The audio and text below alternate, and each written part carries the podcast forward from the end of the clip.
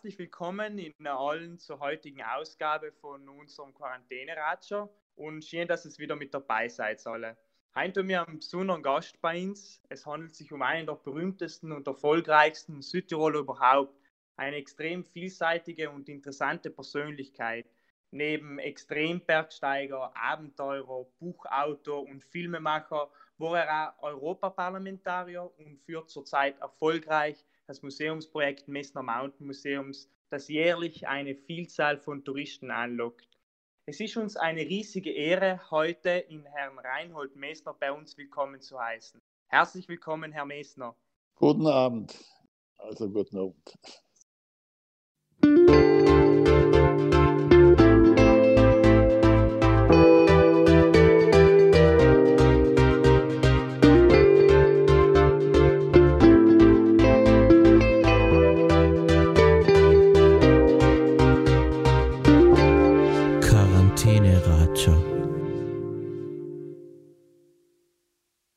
Kurz zum Ablauf des heutigen Abends. Also wie gewöhnlich haben wir circa eine Stunde Zeit für unseren Ratscher. Zu okay. Beginn haben wir einige Fragen vorbereitet und im zweiten Teil kommen wir dann zu den Zuschauerfragen. Falls jemand live äh, von den Zuhörern eine Frage stellen will, dann kann er sie gerne erst im, im Chat einschreiben und mir geben eigentlich dann direkt das Wort. Okay. So, Herr Messner, ich würde sagen, die Zeit drängt, verschwenden wir keine weitere Zeit weil wir haben viele, viele Fragen, die uns schon unter die Fingernägel brennen. Deswegen, wenn Sie einverstanden seid, die sagen, starten wir voll rein in unseren heutigen Ratscher. Okay. Herr Messner, Sie seien als eines von neun Kindern in einer Großfamilie aufgewachsen, stimmt's? Welche Erinnerungen haben Sie an Ihrer Kindheit und an Ihre ersten Versuche als Bergsteiger und wäre es in einer Quarantänesituation wie der heutigen vielleicht ein bisschen eng geworden damals im Haus Messner? Also wir waren ja damals alles junge Menschen, auch die Eltern waren noch relativ jung. Ich glaube, wir wären ja schon in der Lage gewesen, uns da mit dieser Corona-Virus-Epidemie einigermaßen herauszuhalten, weil junge Leute relativ viel Widerstand haben, also in sich tragen Widerstände. Aber wir waren natürlich in einer sehr engen Situation. Aber das waren damals die meisten Menschen in Südtirol nach dem Krieg.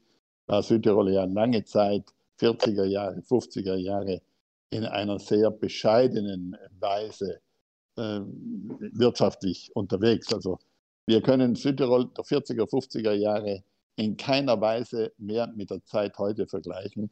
Und die Kinder von heute müssen unbedingt einmal sich ein Bild machen, wie eben Südtirol nach dem Zweiten Weltkrieg sich langsam zu einem erfolgreichen Ländchen, zu einer Provinz in Italien, aber einer sehr erfolgreichen Provinz gemausert hat. Wie wir jetzt nach der Corona-Krise, die eine große Wirtschaftskrise kommt, wieder auf die Beine kommen, das ist eine ganz andere Frage. Mhm, mhm. Ja, ich glaube, äh, das ist sicher mal eine Erfahrung, die uns alle sagen wird, ähm, wie man eben mit, mit, kleinem, mit kleinen Dingen umgeht und mit kleinen Dingen auch zu schätzen lernt. Sie sind einer der bekanntesten Bergsteiger der Welt. Zusammen mit Peter Haberler haben sie ja als erste Menschen den Gipfel des Mount Everest ohne Flaschensauerstoff bezwungen. Zudem sind sie ja als erster auf den Gipfel aller 14 8000er und haben als erster einen 8000er, den Nanga Parbat, im kompletten Alleingang bestiegen. Und das sind einige wenige von den vielen Abenteuern, welche sie erlebt haben im Laufe ihres Lebens. In Interviews haben sie einmal gesagt, dass sie dieses Leben, dieses Abenteuer, diese Abenteuer vor allem gemacht haben, nicht so sehr um die höchsten Gipfel der Welt zu erforschen, sondern vielmehr um sich selber zu erforschen und ihre eigenen Grenzen kennenzulernen. Welches von diesen Abenteuern hat sie am meisten geprägt und in welchen davon haben sie am meisten über sich persönlich herausgefunden? Also ich habe verschiedene Phasen des Abenteuers gehabt. Ich war Dolomitenkletterer mit Haut und Haaren, also mit großer Begeisterung. Und da gab es ein paar ganz wilde Geschichten, wo ich Erfahrungen gemacht habe bis zum nahe Tod, also fast äh, beim Sterben, Belmer Nordwand mit meinem Bruder. Er war 18, ich war 20, mit einem fürchterlichen Wettersturz mit Blitz und Donner und Schnee am Ende und Hagel. Dass wir da wieder herunterkamen, war natürlich dann die Voraussetzung zu den nächsten Schritten. Das Schlimmste, was ich erlebt habe, war der Nanga Parbat mit meinem Bruder, weil wir da in eine Notlage kamen und dann auf der Gegenseite absteigen mussten, wobei er dann auch am Wandfuß verschollen geblieben ist und äh, unter eine Lawine geraten ist. Das war äh, die Antwort, weil sonst hätte ich ihn ja gefunden. Und ähm, es gibt dann auch in meinen Wüstengeschichten, ich habe ja zuerst eben Kletterer gemacht, dann war ich an den höchsten Bergen der Welt, weil ich mir beim ersten 8000er beim Nanga Parbat die Zähne großteils abgefroren hatte, die amputiert werden mussten, konnte ich nicht mehr so gut Felsklettern und bin dann zum Höhenbergsteiger mutiert und habe dann in der Zeit nicht nur die 14 8000er bestiegen, sondern weltweit hohe Berge bestiegen, auch schwierige Wände äh, durchstiegen. Und dann habe ich mich der horizontalen ähm, Herausforderung gestellt, eben Grönland zu durchqueren mit meinem Bruder Hubert, der gerade ein Buch geschrieben hat über sein Leben. Und er beschreibt die Kindheit äh, in dieser Enge, in der wir groß geworden sind, sehr genau. Ich habe das Buch gerade vor ein paar Tagen gelesen. Auch ich habe in frühen Büchern genau beschrieben, wie wir damals, aber nicht nur wir, sondern auch die anderen Familien in Südtirol eben in dieser Enge, in dieser Enge auch im, im moralischen Sinne also ein paar Leute im Dorf haben bestimmt, was alle zu tun und zu denken hatten, vor allem der Pfarrer. Also die religiöse Seite war damals noch äh, moralisch bestimmend, was zu tun ist. Das ist heute alles anders geworden. Und ich bin dann in einer späteren Lebenszeit äh, mehr und mehr auf die kulturelle Seite aufmerksam geworden und sage heute sogar, der Alpinismus oder mindestens mein Alpinismus ist eine kulturelle Erscheinung und keine rein sportliche Erscheinung. Aber um das alles zu fassen oder ähm, zu erklären, brauche ich nächteweise nicht nur eine Stunde. Also ich gebe jetzt wieder frei auf Fragen zu antworten. Okay, ich glaube wirklich, Ihr Leben ist äh, derartig vielseitig und Sie haben derartig viel erlebt und äh, sind ein waschechter Abenteurer, wie wir Südtiroler sagen. Und deshalb glaube ich, ist eine Stunde sicher nicht genug, um einen Einblick in Ihr Leben zu bekommen. Aber vielleicht, was mich persönlich interessiert, ähm, ist, und was ich mir auch schon gefragt habe, welche Gefühle haben Sie gehabt, wenn Sie den Gipfel des Mount Everest, das ist ja der höchste Berg der Welt, ohne Sauerstoff erreicht haben? Was ist in diesem Moment in Ihnen vor sich gegangen? Was haben Sie sich gedacht? Also es war nur die Freude, dass die Schinderei aufhört. Wir müssen ja dazu sagen, es war 40 Grad kalt. Es war stark windig, der Wind hätte uns beinahe vom Grat geblasen. Und es war immer noch die Angst da, nicht mehr hinunterzukommen. Also wir sind ja mehr oder weniger auf Knien zum Gipfel gerobbt, Knien und Händen. In den letzten 100 Metern ging das unendlich langsam, weil ja auch der Wille nicht mehr da ist, weil der Kopf nicht durchblutet ist, also das Gehirn ist nicht durchblutet. Der Wille fehlt, die Entscheidungsfreude, die Beurteilungsfähigkeit. Nur weil wir wie im Traum das Handwerk des Bergsteigens beherrscht haben, ich meine, wir waren ja beide schon über 30 damals, äh, sind wir in dieses Risiko hineingegangen, sehr wohl gut vorbereitet, auch mit einem zweiten Versuch. Der erste Versuch ist gescheitert. Und oben war es nur ein Umkehren. Ich habe zwar oben ein kleines Tonband besprochen, da hört man eh nur so krächzen, ähm, weil ich die ganze Expedition über ein Tonband sozusagen erzählen wollte. Ich wollte ad hoc beim Gehen, beim Steigen, beim Rasten von unten bis oben erzählen, was vor was vor sich geht, vor allem was in mir vor sich geht. Und dieses Tonband war so eine Art auferlegte Selbstpflicht. Du musst das erzählen, auf dass du die originalen Aussagen von dir selber hast. Weil wir Menschen, wir betrügen uns ja ein bisschen mit der Erinnerung. Wir sehen nachher die, die Sachen alle im Blickpunkt des Erfolges oder des Gescheitertseins und bestimmte Sachen, das wird von der Erinnerung ausgeschieden und das wissen wir dann nicht mehr. Andere Sachen werden betont und kommen immer wieder. Und ich bin eben der Meinung, ich möchte alles ad hoc äh, in meine Geschichten hineinschreiben. Denn die Geschichten sind nur dann gut, wenn ich wirklich etwas über die menschliche Natur äh, aussage. Wir Menschen haben eine Natur in uns. Und das ist nicht die Moral, die die Kirche erfunden hat, sondern das ist äh, eben Natur, die ist unberechenbar, die, ist, äh, die hat eindeutige Gesetze. Das Virus ist ein Beispiel dafür. Es ist Natur.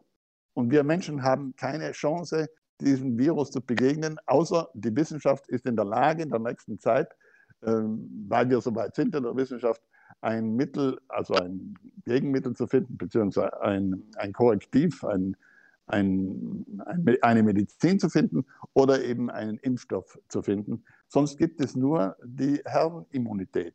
Also ich bin kein Wissenschaftler, aber das ist ganz logisch. Dieses Virus, das ist viel stärker, als wir Menschen uns das vorstellen können. Ein etwas, das kleiner ist, dass man es nicht einmal mit freiem Auge sehen kann. Wir brauchen keine Aliens. Wir brauchen keine Vorstellungen vom Krieg in den Sternen oder mm, diese Cyberkriege, die man im, im, Fernsehen und im Kino immer wieder sieht. Es reicht ein etwas, was minimal klein ist, um die ganze Menschheit auszulöschen. Wir Menschen sind Mängelwesen und das ist etwas vom Wesentlichen, das ich bei meinen Abenteuern erfahren habe.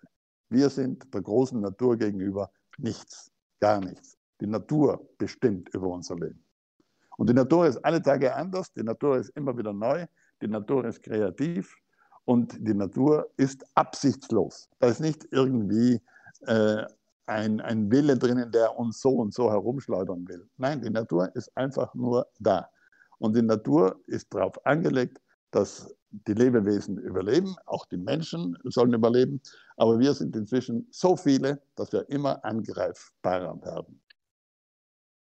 Ich glaube, Sie leiten das Gespräch schon in die, in die Richtung, in welche ich äh, das Gespräch leiten wollte, nämlich in die Richtung äh, Corona, Corona, äh, Coronavirus und Corona-Pandemie. Ich glaube, eben Sie haben auch in Ihren Abenteuern Not- und Krisensituationen allem wieder erlebt und sind mit, mit diesen konfrontiert gewesen. Die Person Reinhold Mesner kennen wir ja eigentlich alle als abenteuerlustig und als Workaholic. Wir kennen sie nur in ihrer aktiven Version. Wie schaut ein Reinhold Mesner in der aktuellen Situation aus, in der wir alle äh, notbedingt weniger aktiv sein können? Und wie nutzen Sie diese Zeit momentan? Also ich sitze im Moment in München fest. Ich habe in München eine Wohnung seit vielen, vielen Jahren. War in Afrika, in Nordostafrika. Das heißt, ich war in Äthiopien zum Bergsteigen übrigens und zum forschen, was die Bergvölker dort angeht, habe ein paar Berge bestiegen, kam nach Deutschland zurück und bin nicht nach Südtirol gefahren, weil unmittelbar danach ein paar Vorträge anstanden, eine Reise in Österreich, die dann gecancelt wurde, in Deutschland eine Vortragsreise, von der ich noch vier machen konnte, weil dann verboten wurde, in Gruppen über 1000 Leuten aufzutreten. Und dann äh, musste ich mich zurückziehen und konnte zwar nach Südtirol fahren, theoretisch, aber meine Freundin ist äh, Luxemburgerin, die konnte nicht nach Südtirol fahren. Und damit sind wir in München geblieben und sind jetzt in dieser Pandemie-Krise in München festgefahren und können nichts machen. Hier kann man zwar noch ausgehen, man kann spazieren gehen im Grünen, man kann in die Stadt gehen, man kann einkaufen gehen, aber natürlich ist das Leben zurückgeschraubt auf einen kleinen Teil dessen, was es früher war. Und ich warte so lange, bis dann die Grenzen wieder aufgehen und ich durch Österreich durch nach Südtirol fahren kann. Auch wenn ich dann dort vielleicht 14 Tage lang in Quarantäne sein muss. Aber hier habe ich mir eine Struktur geschaffen, eine Zeitstruktur, was ich mache. Ich habe ein Buch äh, angefangen, das ich vage vor ein paar Jahren ins Auge gefasst hatte und dann aufgegeben habe, gesagt habe, das muss ich nicht mehr machen. Jetzt mache ich es und schreibe und werde auch in der nächsten Zeit, es kommen, kommt ein Film in Arte und im deutschen Fernsehen, im bayerischen Fernsehen über den Serotore, den ich gemacht habe.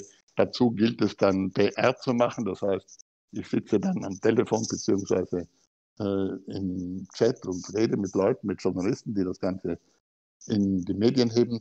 Auch das Serotore-Buch, das ich schon vor zehn Jahren gemacht habe, wird neu erscheinen und braucht eine Begleitung ich bin ein bisschen, ja, nicht traurig, aber doch, es ist schade, dass das Buch meines Bruders, also ich glaube, es heißt der scharfen Grad, jetzt in Deutschland natürlich kaum beworben werden kann, das ist erst erschienen, dass sehr gut diese, diese Südtiroler Situation, nicht nur unsere, sondern von vielen tausend Südtirolern erzählt nach dem Krieg und in den 50er Jahren und wie er dann zu seiner Karriere äh, gekommen ist freue mich auch, dass er in Bozen arbeitet, obwohl er schon pensioniert ist in dieser Corona-Geschichte. Und ich selber habe eine Struktur und mein, in einem Basislager, wenn es zwei Wochen schneit, ist das schlimmer wie hier in München. solange man äh, zum Essen einkaufen kann und die Wohnung heizen kann, was gar nicht mehr notwendig ist, weil es jetzt schon langsam sommerlich wird. Ich mache mir aber große Sorgen über das danach, nicht mich, äh, für mich persönlich, sondern für das danach, für uns Südtiroler, wie wir uns dann neu positionieren. Wir müssen uns nach dieser Krise neu positionieren. Und wir sind ein kleines Land und haben damit auch eine Chance, das zu schaffen. Im Übrigen, bei der Einleitung wurde gesagt, ich habe das Museum am Hals. Das habe ich nicht am Hals, glücklicherweise. Das verantwortet meine große Tochter, die Magdalena. Die ist verantwortlich dafür und die schafft es noch eine Zeit lang. Aber man muss wissen, alle Spesen laufen weiter. Kein einziger Gast kann in ein Museum gehen. Wir haben sechs Häuser zu betreiben. Natürlich beraten wir uns gegenseitig, aber das ist eine große Verantwortung, denn wir müssen unsere Sachen ja ohne Subventionen weiterbringen. Mhm. Also ich glaube, äh, man kann alles sagen, aber nicht, dass ihnen in dieser Zeit jetzt langweilig ist. In einem Interview vor kurzem haben Sie nämlich auch erwähnt, dass die Krise, die aktuelle Krise, die Brüchigkeit der Menschheit zeigt. Wie brüchig ist denn der Tourismus in Südtirol? Was können Ihrer Meinung nach die Folgen und die Auswirkungen von der aktuellen Corona-Pandemie auf den Tourismus in Südtirol sein? Also wir werden nach der Krise nicht unmittelbar äh, sofort Gäste haben. Das ist immer das Erste. Also wenn diese Krise äh, aufhört, dann kann man wieder produzieren, was industriell äh, möglich ist. Die Landwirtschaft äh, funktioniert sowieso durch, also das ist in Südtirol, auch in Südtirol ein Vorteil, dass wir relativ erfolgreich auch mit der Landwirtschaft sind. Äh, da gibt es zwar einiges zu korrigieren, aber im Grunde sind wir erfolgreich als Weinproduzenten, als Äpfelproduzenten, auch mit unserer Milchwirtschaft, mit der Bergbauernwirtschaft sind wir relativ erfolgreich. Aber der Tourismus ist viel wichtiger wirtschaftlich gesehen Natürlich, der Handel bleibt, der rollt über Südtirol äh, nach Süden und nach Norden, was nicht nur vom Vorteil ist, was auch eine Belastung ist. Das wird weiterlaufen. Aber wir werden eine große Krise im Tourismus kriegen. Weil am Beginn werden die Menschen Sorge haben, eben irgendwo hinzureisen, wo große äh, Gruppen von Menschen zusammenkommen. Da wäre es wieder gut, wenn wir die Menschen möglichst verteilen können. Wo kann man das nicht besser als bei uns in Südtirol? wo mehr als die Hälfte Wälder sind, der Flächen. Und dann gibt es noch große Flächen, Alpenflächen und Bergflächen, die ja keine praktische Bedeutung haben, aber wo die Leute sich verteilen können. Und wir Südtiroler sollten in Zukunft viel mehr als bisher auf die letzten freien Räume Acht geben und die freilassen. Da sollen die Touristen ruhig hingehen, aber eben einzeln in kleinen Grüppchen und nicht in großen Häufen, wie es in den überbordenden Skigebieten äh, der Fall ist. Ähm, ich will jetzt nicht irgendeinen Ort kritisieren, aber Ischgl sollte uns eine Warnung sein. Mhm, also ich glaube, Sie machen sich auch aktuell in dieser Zeit Gedanken über das Danach, wie man auch ausgekehrt hat aus Ihrer Antwort vorhin. Und ich glaube, es betrifft auch sie und äh, eben ihre Tochter Magdalena, die die, ähm, die, die Museen, die Messner Mountain Museen betreibt, äh, ziemlich in dieser, in dieser Krise. Wie geht äh, das Museumsprojekt äh, der Messner Mountain Museums zurzeit die aktuelle Situation um und wie planen Sie im Moment die Zukunft für Ihre Museen? Also ich plane Zukunft äh, nicht. Es gibt vielleicht noch eine Veränderung muss es schauen, ob es dann wirklich dazu kommt. Ich möchte gern das Felsmuseum, das ja außerhalb der Landesgrenzen liegt. Also das Felsmuseum steht am Monterite im Belonesischen, also in den südöstlichen Dolomiten, südlich von Cortina. Und äh, nicht nur Landeshauptmann Dornwalder, der ja sich sehr mächtig auch bemüht hat, dass dieses Museum, das heißt das ganze Messner Mountain Museum auf die Beine kommt, hat immer gewünscht, dass dieses Museum innerhalb der Landesgrenzen zurückkommt. Und das würde ich auch gern tun. Ich würde das Dolomites gern nach Sechsten, also ins obere Pustertal bringen und dort ein Felsmuseum gestalten, das vor allem auf den Fels fokussiert ist. Das Dolomites ist auf den Fels fokussiert, aber nur in der Dimension Dolomiten. Und ich bin dabei, ich habe ein neues Unternehmen gegründet in meinem fortgesetzten Alter indem ich versuche, weltweit klarzumachen, das ist sozusagen das Weiter, die Weitergabe meines Erbes, was traditioneller Alpinismus ist. Also ich habe nichts gegen den Bergtourismus. Aber wenn der Bergtourismus solche Blüten treibt, dass man den Mount Everest mit einer, mit einer Klettersteigstrecke vorbereitet, dass Hunderte von Sherpas da hingehen und den Berg in Ketten und in Seile und in Leitern legen, auf das da zahlende Touristen für viel Geld an einer Piste entlang betreut, geführt, von Ärzten äh, be, ja, bearbeitet zum Gipfel steigen können.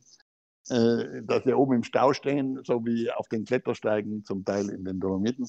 Da äh, bin ich eben der Meinung, diese Form des Tourismus ist ungeschickt, weil es die Berge äh, verkleinert, weil es das Flair der Berge herausnimmt, weil die Berge ihre Erhabenheit verlieren. Wir Südtiroler sollten keine Strecken mehr machen, wo zu viele Leute auf einmal zusammenkommen. Wir müssen eine Lösung finden, die Dolomitenpässe im Sommer zu beruhigen sonst sind wir nicht glaubwürdig. Wir äh, sollen die Qualität beim Tourismus nicht nur in gute Hotelbetten, in Wellness und in Fünf-Sterne-Häuser äh, suchen lassen, sondern vor allem mh, mm, in der Betreuung. Unsere Gastwirte müssen hinausgehen mit den Leuten und ihnen das Land erzählen, ihnen die Landschaft erzählen, die Geologie erzählen, die Berge erzählen, das Narrativ, was wir nach der Corona äh, Krise in die Öffentlichkeit bringen, das muss ein ökologisch besser fundiertes sein, glaubwürdig fundiertes sein. Und es muss äh, ganz klar sein, dass wir Werte äh, zu vergeben haben, die sonst niemand zu vergeben hat. Und diese Werte sind nicht der Lärm und nicht Giovanotti oben am Kronplatz bei seinem großen Konzert, obwohl er großartige Musik macht. Es ist nicht äh, irgendwelche welcher Gestank, aber die Brennerautobahn fährt halt über Südtirol darüber, so wie sie über Nordtirol darüber führt. Und das ist nur lösbar mit dem Basisstunden, der hoffentlich äh, trotzdem noch finanzierbar sein wird. Also könnte es auch einen, einen Stopp geben für eine Zeit, denn diese Krise wird über Jahrzehnte hinweg spürbar sein. Und wir Südtiroler haben einen, einen kleinen Vorteil, weil wir autonom sind, ein kleines Land sind. Jetzt müssen wir diese politischen Möglichkeiten ausschöpfen und dann wirklich äh, darauf fokussiert sein, dass wir hochwertige Produkte verkaufen, ob das nun im Tourismus ist oder in der Landwirtschaft, mit äh, mehr und mehr Biolandwirtschaft. Wir als kleines Land müssen nicht Masse produzieren, sondern müssen Qualität produzieren. Und die Menschen werden immer mehr Acht geben auf diese Dimension Bio. Es muss aber ehrlich sein und es muss äh, echt sein. Es darf nicht etwas verkauft werden, was drinnen nicht vorkommt. Also draußen steht irgendwas drauf, aber drinnen kommt es nicht vor. Und dieses äh, Südtirol sollte ja auch, äh, wenn man jetzt die vielen Gemeinden hernimmt, ähm, neu aufgeschlüsselt werden. In welchen Gemeinden macht man diese Form von Tourismus? In anderen macht man eine andere Form. Die Grüner sind schon erfolgreich, die Ladiner sind erfolgreich, das obere Pustertal ist erfolgreich. Ich habe großen Respekt dafür. Der Finchgau ist weniger erfolgreich aber kommt im Sommertourismus auch langsam an die Oberfläche. Aber wenn wir nach dieser Krise mit unseren Werten, die wir haben, mit unserer Qualität, die wir theoretisch haben, äh, ohne marktschreierisch zu sein, in den Markt gehen und unsere Versprechen dann auch halten, werden wir einen großen Erfolg haben in einer neuen Konstellation, was den alten Tourismus angeht. Ich glaube, man hört auch aus Ihren Antworten raus, dass Sie viele Ideen und da politische Ideen haben. Ähm, jetzt noch eine Frage zur, zur Realität. Wir haben ja in Südtirol, in Südtirol zwei verschiedene Realitäten. Wir haben super äh, Hotels mit vielen Umgestellten und auf der anderen Seite haben wir auch kleinere Tourismusbetriebe und Realitäten wie Urlaub auf dem Bauernhof oder Urlaub auf der Alm. Ihrer Meinung nach äh, sind diese, diese, diese Realitäten, diese kleineren Realitäten näher an der Natur vielleicht resistenter auch gegen die wirtschaftliche Krise, welche auf die aktuelle Ausnahmesituation folgen könnte? Ja, also ein Gastwirt, das ist ja auch Tourismus, und ein Hotelier, die haben es jetzt im Moment sehr schwierig, denn da laufen viele Spesen, kein Gast ist da, die Spesen sind nicht in 10.000 Euro zu berechnen, sondern in 100.000 bei den großen Hotels. Und die werden früher oder später an ihre absolute Leistungsgrenze kommen. Also die werden schwer überleben. Wir werden eine große Hotelkrise kriegen. Und vor allem die teuren Häuser werden darunter leiden. Ferien auf dem Bauernhof ist weniger angreifbar. Da arbeitet die Familie mit. Gut, die haben jetzt kein Einkommen, aber die haben auch keine großen Spesen. Also das ist ein Vorteil. Ich bin auch der Meinung, dass die Ferien auf dem Bauernhof, wenn man den Bauern erlaubt, dass sie fünf, sechs äh, Ferienwohnungen haben, wenn da noch mehr auf Qualität geachtet wird, eine große Chance sind für viele Südtiroler Bauerntäler oder Bauerndörfer. Denn äh, diese Form des Tourismus ist sehr nahe an der Natur, sehr nahe am Land, sehr nahe auch an der Familie, die in der Lage ist, ihre Umgebung zu erzählen. Und äh, ob die Leute nun glauben oder nicht, das Narrativ zu einer wirtschaftlichen Tätigkeit ist mindestens so wichtig wie eben die Hardware. Die Hardware, das ist eben das Hotel selber oder die Straße, die dorthin führt oder was auch immer. Südtirol ist inzwischen gut erschlossen mit Wegen, auch mit normalen Wegen zu den Bauernhöfen.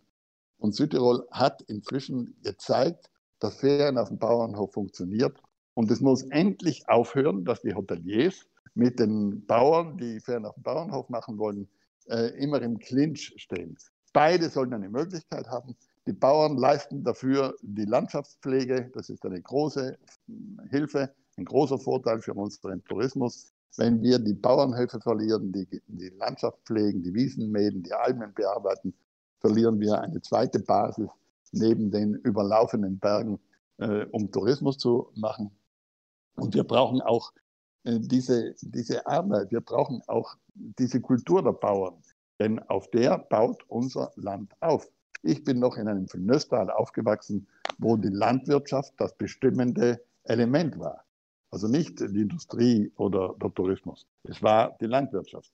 Das ist es heute natürlich nicht mehr, aber die Landwirtschaft ist Grundvoraussetzung, um in Südtirol erfolgreichen Tourismus zu machen. Und deswegen bin ich der Meinung, diese Ferien auf dem Bauernhof, Geschichten sollen möglich sein und sollten nicht dauernd äh, irgendwo zwischen die Räder kommen, zwischen den äh, Hoteliers und, und den Bauern oder der Landwirtschaft. Sehr interessante Antwort. Äh, in den letzten Jahren seien ja die Tourismuszahlen von Südtirol exponentiell umgestiegen. Allem immer mehr Hoteliers und Gastwirte haben große und mutige Investitionen gemacht.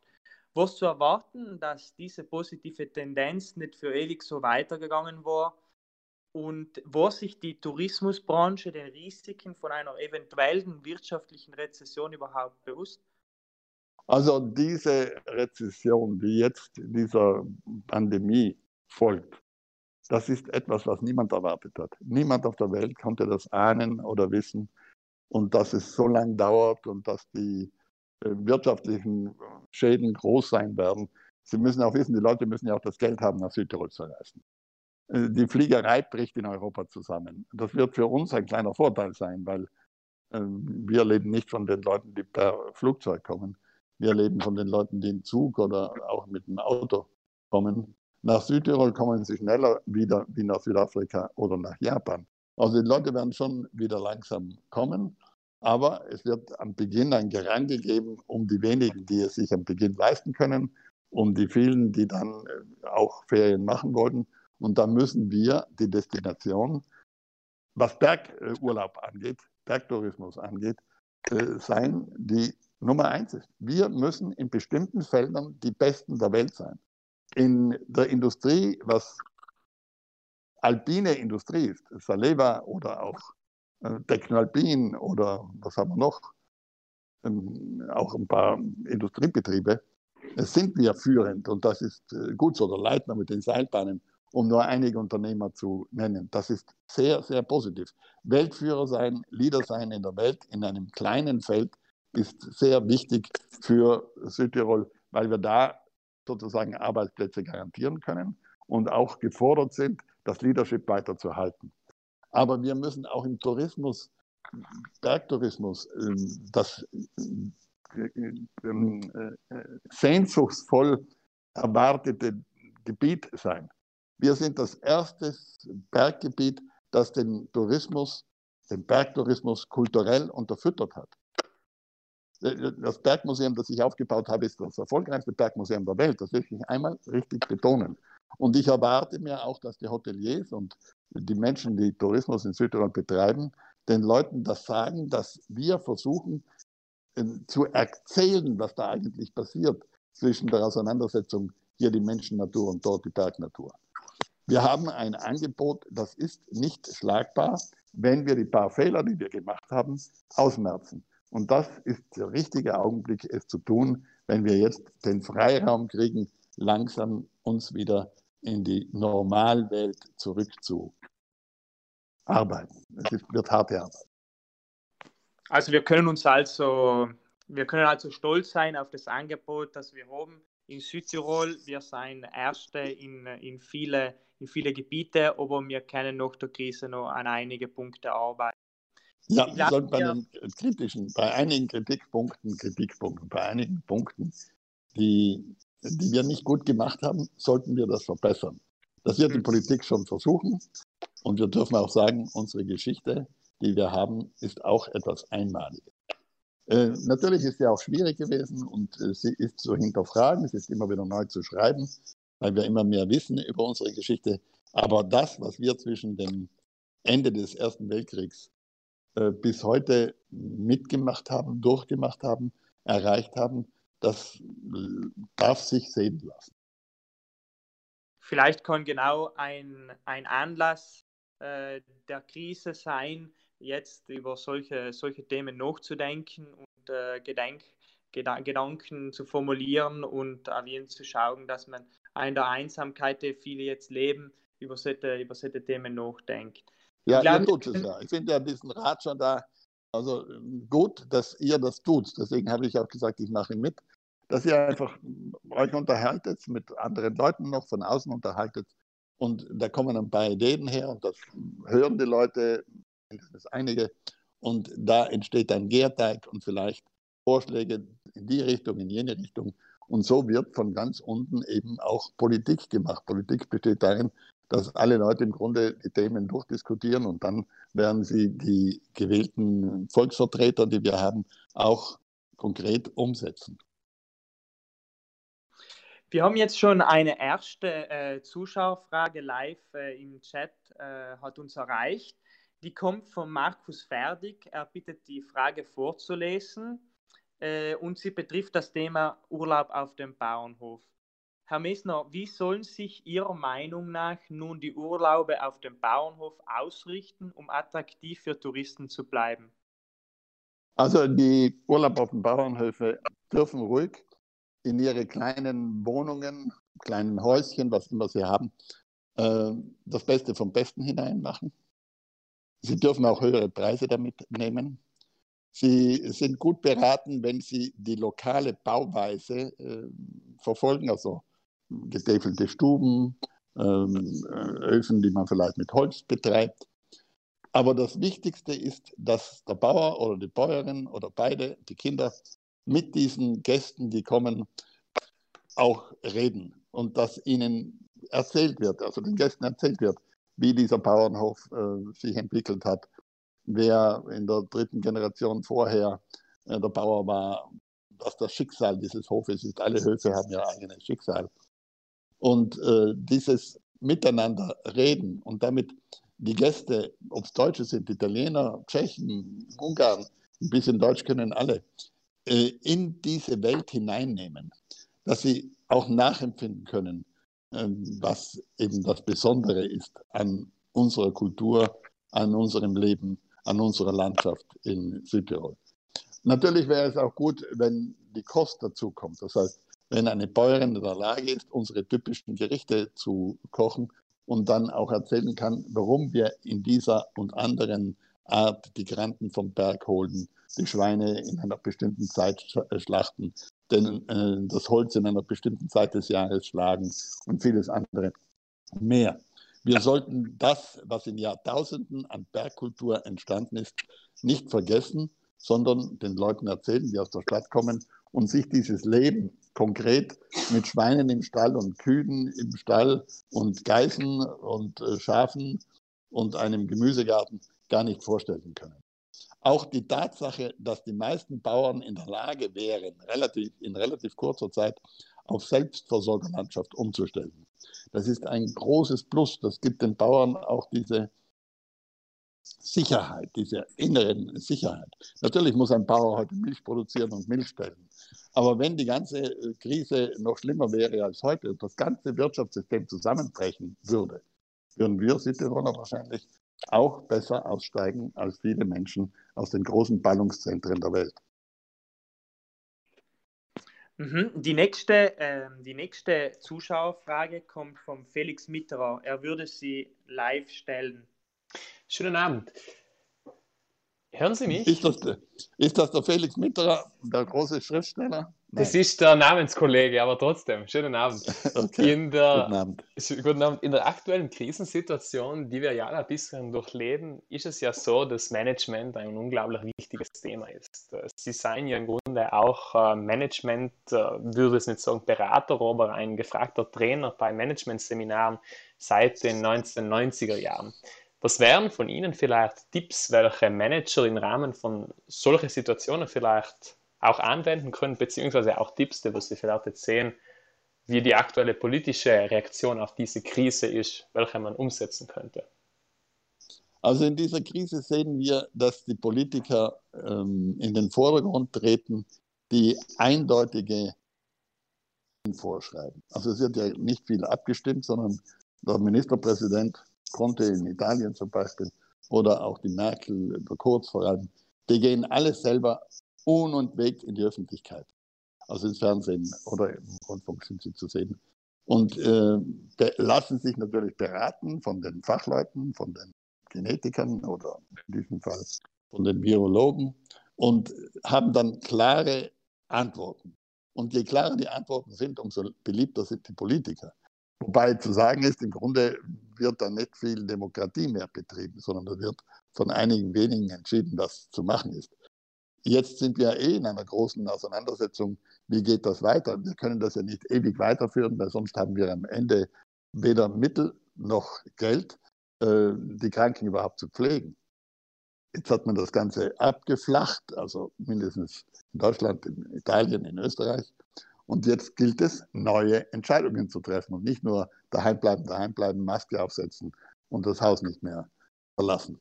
Aber in einem Industriebetrieb ist das natürlich ganz anders. Da wird in erster Linie mal gerechnet. Lohnt es sich noch, denn das Unternehmen weiterlaufen zu lassen oder ist es besser, man äh, stoppt die Bänder? Mein Volkswagen hat die, ihre Fabriken gestoppt. Das kostet unendlich viel Geld, äh, inzwischen die Spesen zu tragen und dann die Maschinerie wieder hochzufahren. Aber sie haben sie gestoppt, weil es sich nicht mehr lohnte. Die Hoteliers in Südtirol sind gezwungen, ihre Hotels zuzulassen. Sie dürfen gar nicht arbeiten und sie müssen jetzt schauen, dass sie halt wenig Spesen haben. Aber je größer das Hotel, umso größer die Investition, umso mehr kostet der leere Betrieb und es sind keine Einnahmen da. Und das überlebt auf Dauer kein Wirtschaftsunternehmen. Und da die richtige Entscheidung zu treffen, ist schwierig. Da tut sich der Bauer leichter.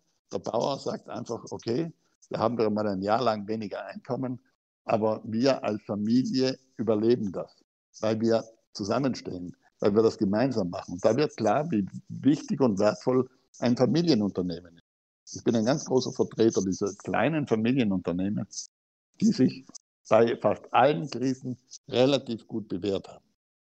Ich habe das Glück zum Beispiel, dass ich jetzt die Entscheidungen, das Messner Museum betreffend, nicht treffen muss.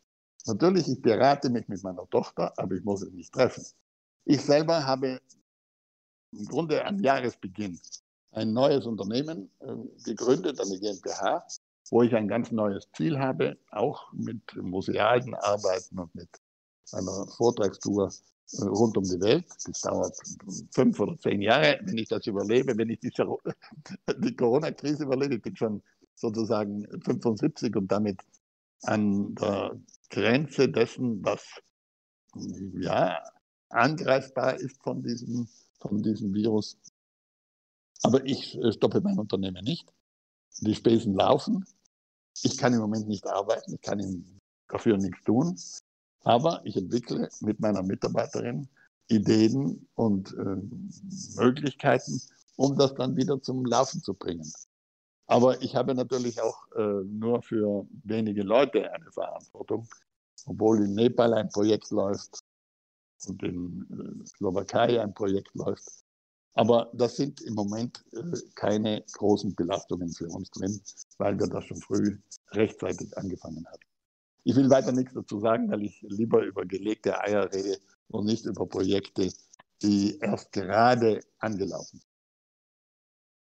Aber damit sage ich auch, also die Flügel nicht hängen lassen, sondern in dieser Krise zu schauen, dass die Spesen relativ gering bleiben, also gering als möglich, um dann äh, natürlich mit äh, Schwierigkeiten, weil Schulden da sind, wieder ansetzen zu können. Und mit Begeisterung, aber in Südtirol mit ein paar Korrektiven das ganze Land betreffend weiterzuarbeiten.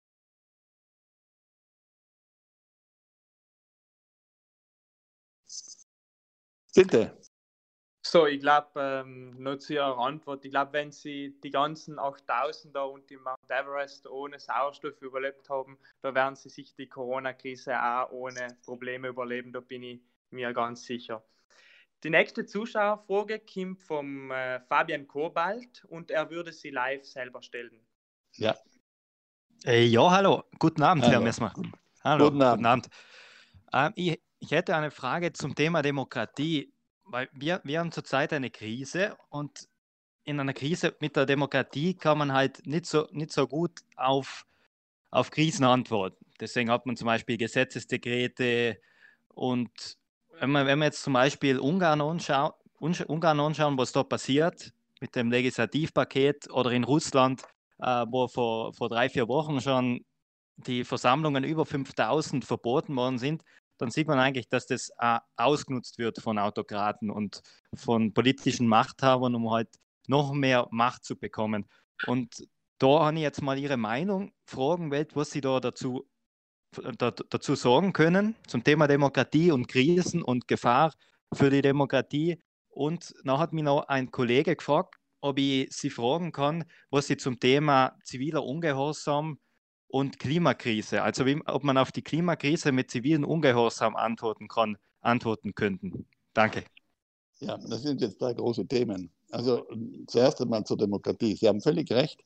Wir sind in einer Krise der Demokratie im Moment mit dieser Corona-Pandemie, weil sich damit die hauptsächlich die Politiker, die das Land führen oder führen sollten, eben das Recht herausgenommen haben, sehr schnell mit Dekreten zu entscheiden. Das war vielleicht auch richtig. Es wird am Ende festgestellt werden, wie lang das richtig war. Es besteht ein Risiko, dass die Demokratie, die wir hatten, äh, nicht mehr zurückfindet in die Dimensionen, in der wir sie hatten und wir weniger Möglichkeit haben, wir Wähler mitzuentscheiden, was äh, passiert in Zukunft bei den entsprechenden Wahlen.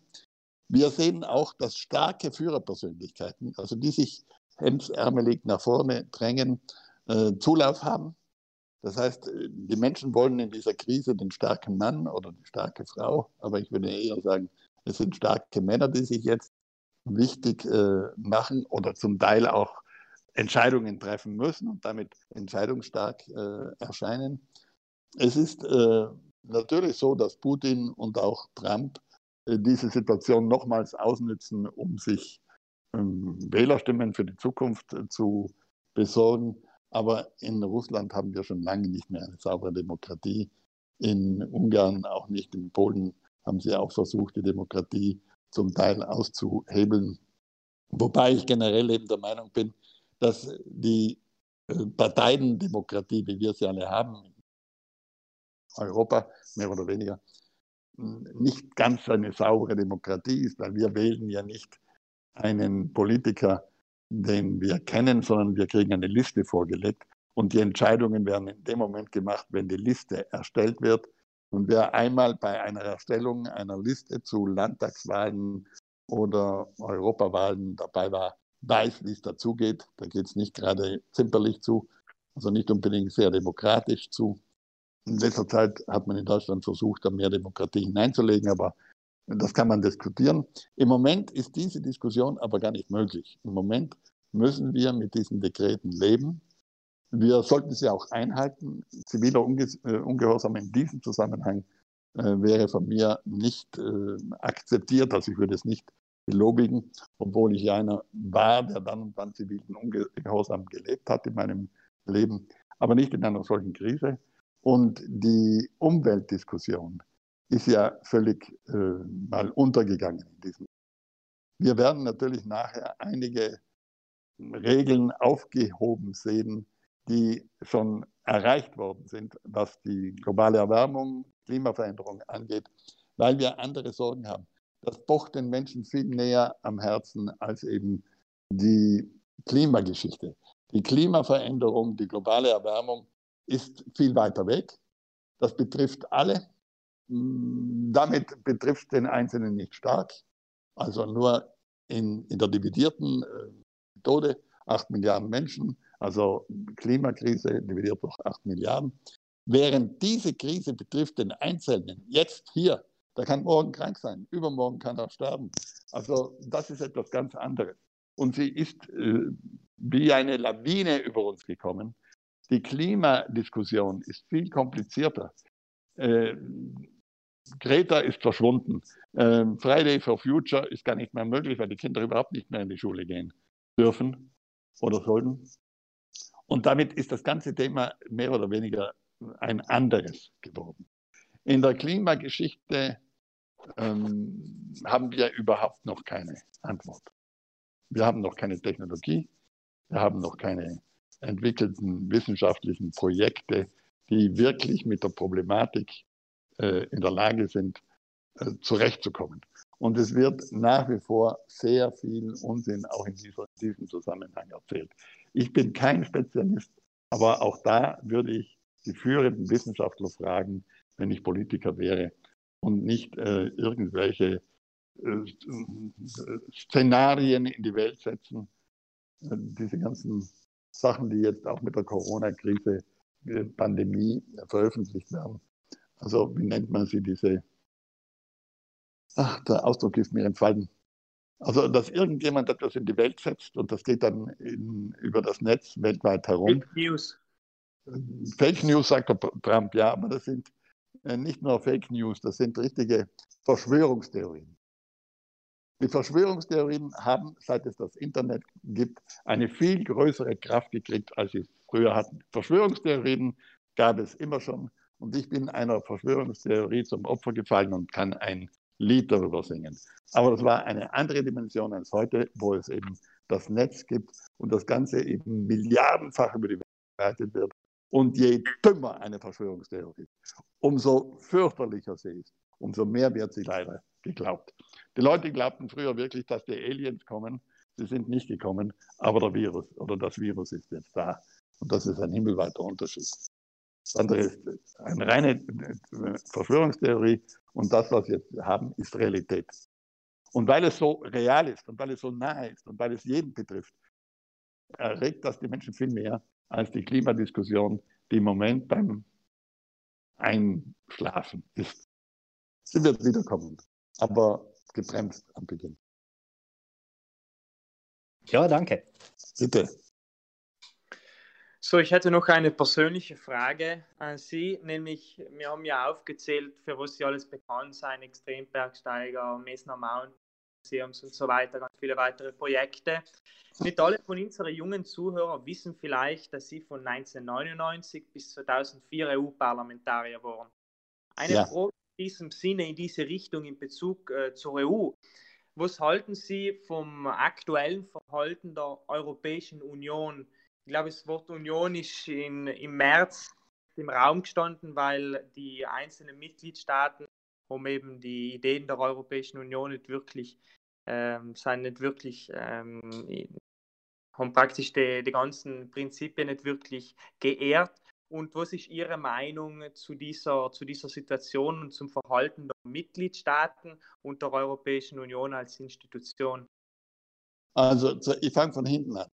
Wenn uns die EU abhanden kommt, das heißt, wenn sie sich auflöst, wenn sie sich verflüchtigt, und das Risiko ist im Moment sehr groß, dann werden wir Europäer nur mehr eine dritte Rolle spielen in der Zukunft in dieser Welt und werden wirtschaftlich und auch sozialpolitisch und kulturpolitisch relativ große Probleme kriegen. Wir sollten alles tun, um die EU zu retten. Aber gerade in dieser Pandemie haben wir gesehen, dass es wirklich überall nur kracht und bremst und äh, stolpert. Es funktioniert nicht. Aber es ist auch unendlich schwierig, äh, die EU irgendwie zusammenzuhalten. Als ich im Parlament war, als Nicht-Parteimitglied, das ist mir sehr wichtig, ich hätte nicht kandidiert, wenn ich einer Partei hätte beitreten müssen. Ich bin keiner Partei beigetreten und bin bis zum Ende der grünen Fraktion geblieben, um meine ja, Anliegen, kann ich nicht sagen, meine Aussagen zu machen und habe gesehen, wie das funktioniert. Ich war ja ein Hinterbänkler, ein Quereinsteiger. Aber damals hatte dieses Parlament relativ wenig Kraft und das Parlament ist eine demokratische Aussage dieser EU. Heute hat das Parlament viel mehr Kraft, aber noch ist es nicht ein klassisches Parlament wie unser, unsere Kammer in Rom oder die Landesparlamente in, in Deutschland. Ähm, die ganze Struktur ist nicht richtig gewachsen. Der Euro ist gekommen ohne äh, angeglichene Wirtschaftsregeln. Ähm, man kann sich jetzt bei der Corona-Pandemie nicht einigen auf die Gelder, wie sie nachher eingesetzt werden. Es ist sehr viel Egoismus in den einzelnen äh, Ländern und in den einzelnen politischen Persönlichkeiten. Also der Egoismus ist generell eines der Probleme der letzten Jahrzehnte gewesen in Europa. Und dieser Egoismus bringt den Politikern eben Stimmen. Je egoistischer ein Politiker auftritt, siehe Salvini, umso mehr Stimmen kriegt er. Er muss nur ins Volk schreiben, äh, ich lasse mir von der EU keine Vorschriften machen. Ich bin nicht bereit, dass Italien einen Euro an die EU zahlt für das oder jenes. Wir sind nicht bereit, irgendwelche Flüchtlinge aufzunehmen. Diese Politiker kriegen Zulauf. Das heißt, äh, unsere europäischen Werte äh, sind nicht in allen Ländern gleich verteilt und die Menschen sind als Volk egoistisch und als Einzelne egoistisch. Und zwar viel egoistischer, als es noch vor dem Zweiten Weltkrieg war. So, die nächste und letzte Zuschauerfrage kommt vom Felix. Er würde sie selber stellen. Ja. Ich, ich bin's wieder. Na, folgendermaßen. Ich hatte folgende Frage, nämlich, wie wir ja heute auch gehört haben und auch alle wissen, seien Sie ja auch Extrembergsteiger gewesen aber vor allem auch äh, Unternehmer und haben Sie auch heute gesagt, Sie haben erst wieder ein Unternehmen gegründet. Sind Sie auch Parallelen zwischen diesen beiden Welten, sage ich mal, dem Unternehmertum, weil es ja auch inhärent Risiken mit sich birgt und eben diesem Extrembergsteigen beziehungsweise Ihren Abenteuern, welche ja auch sehr risikobehaftet teilweise waren. Wie, wie stehen Sie da dazu oder wie nehmen Sie das wahr? Also ganz einfach. Wenn ich eine Bergtour mache, dann bin ich ein Mensch, der etwas unternimmt. Und zwar etwas Schwieriges, Extremes, Riskantes unter Umständen. Nun bei den Bergtouren in den Dolomiten, wo ich ja groß geworden bin, da war auch das Unternehmen, also das physische Unternehmen im Mittelpunkt.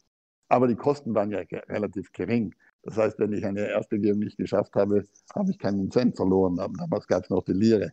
Also äh, das äh, hat nicht wehgetan. Das hat höchstens ja, in meiner Selbstmächtigkeit etwas mir genommen, weil ich gemerkt habe, ich bin gescheitert, ich habe es nicht geschafft, ich habe mein Unternehmen nicht umgesetzt.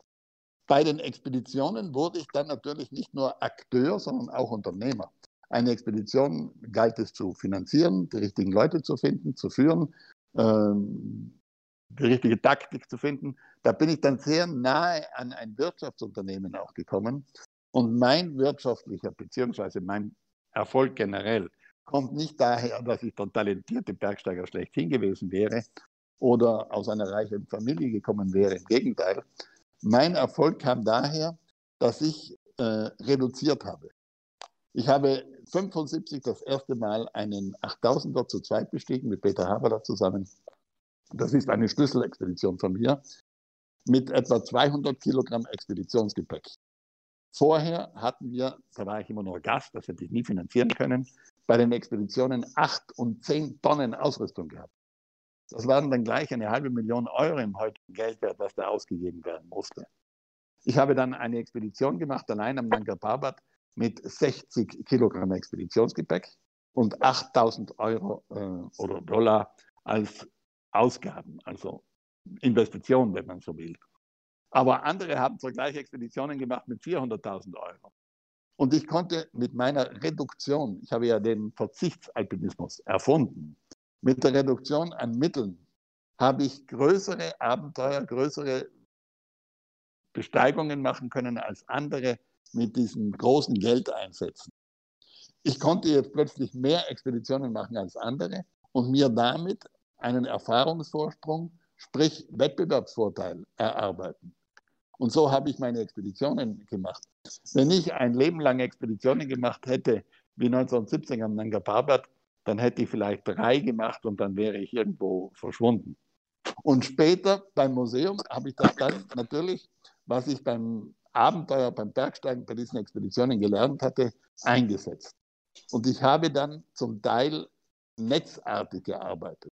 Das heißt, ich habe eine Expedition ausgewertet mit den Geldern, die ich dabei verdient habe, die nächste Expedition oder die zwei nächsten Expeditionen finanziert. Ich musste alles vorfinanzieren. Ich habe nie ein, in meinem Leben bei der Bank Geld geliehen. Und ich habe dann auch mit den Museen die ersten ins Leben gerufen und die Eintritte haben wir das zweite erlaubt zu gestalten oder mindestens einen Teil dafür zu gestalten. Und damit bin ich zu meinen Möglichkeiten gekommen.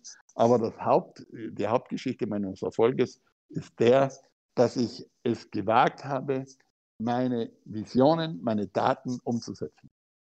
Viel bessere Bergsteiger als ich oder erfahrenere Bergsteiger als ich haben viel zu viel gezögert und hatten nicht diese Gabe, es zu wagen. Wer es nicht wagt, kann nicht einmal scheitern. Das gilt natürlich auch nach der Pandemie, nach der Corona-Pandemie dass wir es wieder wagen, einzusteigen und uns äh, zu zeigen und uns einzusetzen, zu verbessern, was wir nicht richtig gemacht haben und dann wieder aufzustehen.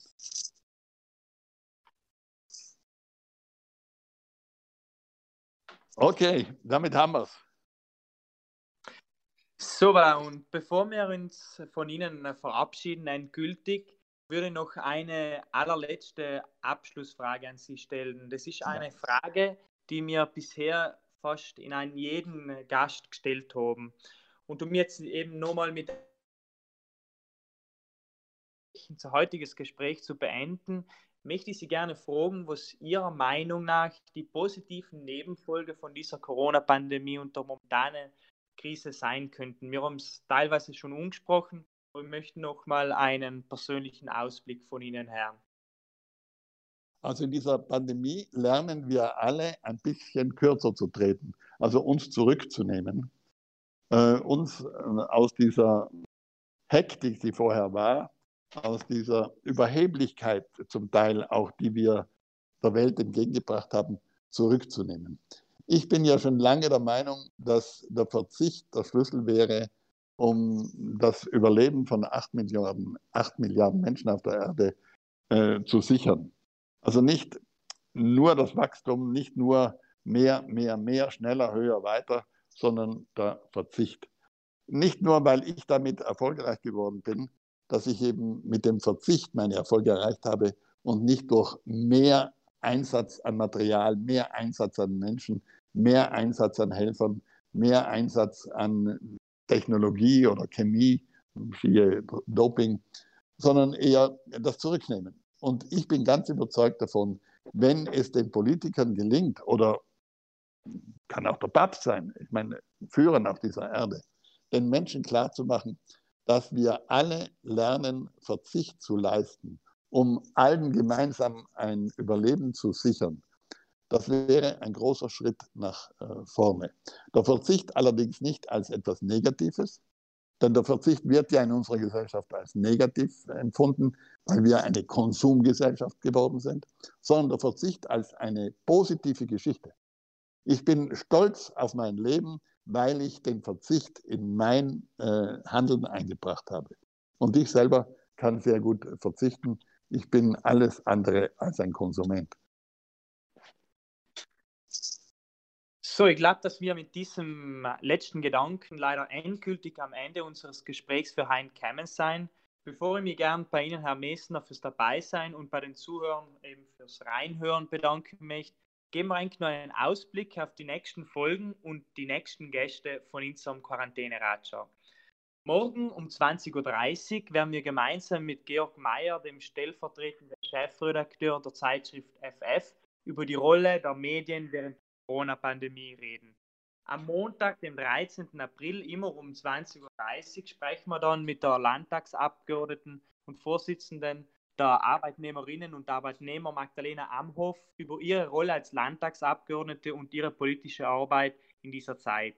Am Dienstag, dem 14. April, diskutieren wir dann gemeinsam mit Daniel Alfreider, dem stellvertretenden Landeshauptmann und Landesrat für Mobilität und ladinische Kultur, der uns Updates aus erster Hand zur Arbeit der, der Landesregierung geben wird. Dann am Mittwoch, den 15. April, diskutieren wir gemeinsam mit Philipp Moser, dem Vorsitzenden vom Handels- und Dienstleistungsverband Südtirol, über die Auswirkungen der aktuellen Krise auf den Handel in Südtirol. Und dann am Donnerstag, den 16. April, wie immer um 20.30 Uhr, ist Meinhard Turmwalder, der Senator und SVP-Bezirksobmann von Pustertal, bei uns zu Gast. Am Freitag, den 17. April, sprechen wir mit dem Universitätsprofessor und Studiendekan der Rechtswissenschaftlichen Fakultät Walter Obwechser über die Thematiken Europa und Völkerrecht und unter anderem auch über die Südtirol-Autonomie. Ich glaube, wir haben heute einen einzigartigen Einblick in die vielseitige Welt des Reinhold Messner und in seine Gedanken hinsichtlich der Herausforderungen und Folgen dieser einmaligen Zeit gekriegt. Ich möchte mich bei Ihnen bedanken, Herr Messner, und Bitte. Äh, fürs Dabeisein und für Ihre Zeit im Namen der gesamten jungen Generation, auch für die interessanten Überlegungen und Gedanken. Des Weiteren möchte ich mich aber auch bedanken bei den ganzen Mitwirkenden, die jeden Tag mit Einsatz dabei sein und das Projekt im Hintergrund organisieren und planen. Sagen, dann äh, verabschieden wir uns bis morgen auf demselben Kanal um dieselbe Uhrzeit und ich hoffe, seid wieder zahlreich alle dabei. Schönen Abend noch und frohe Ostern.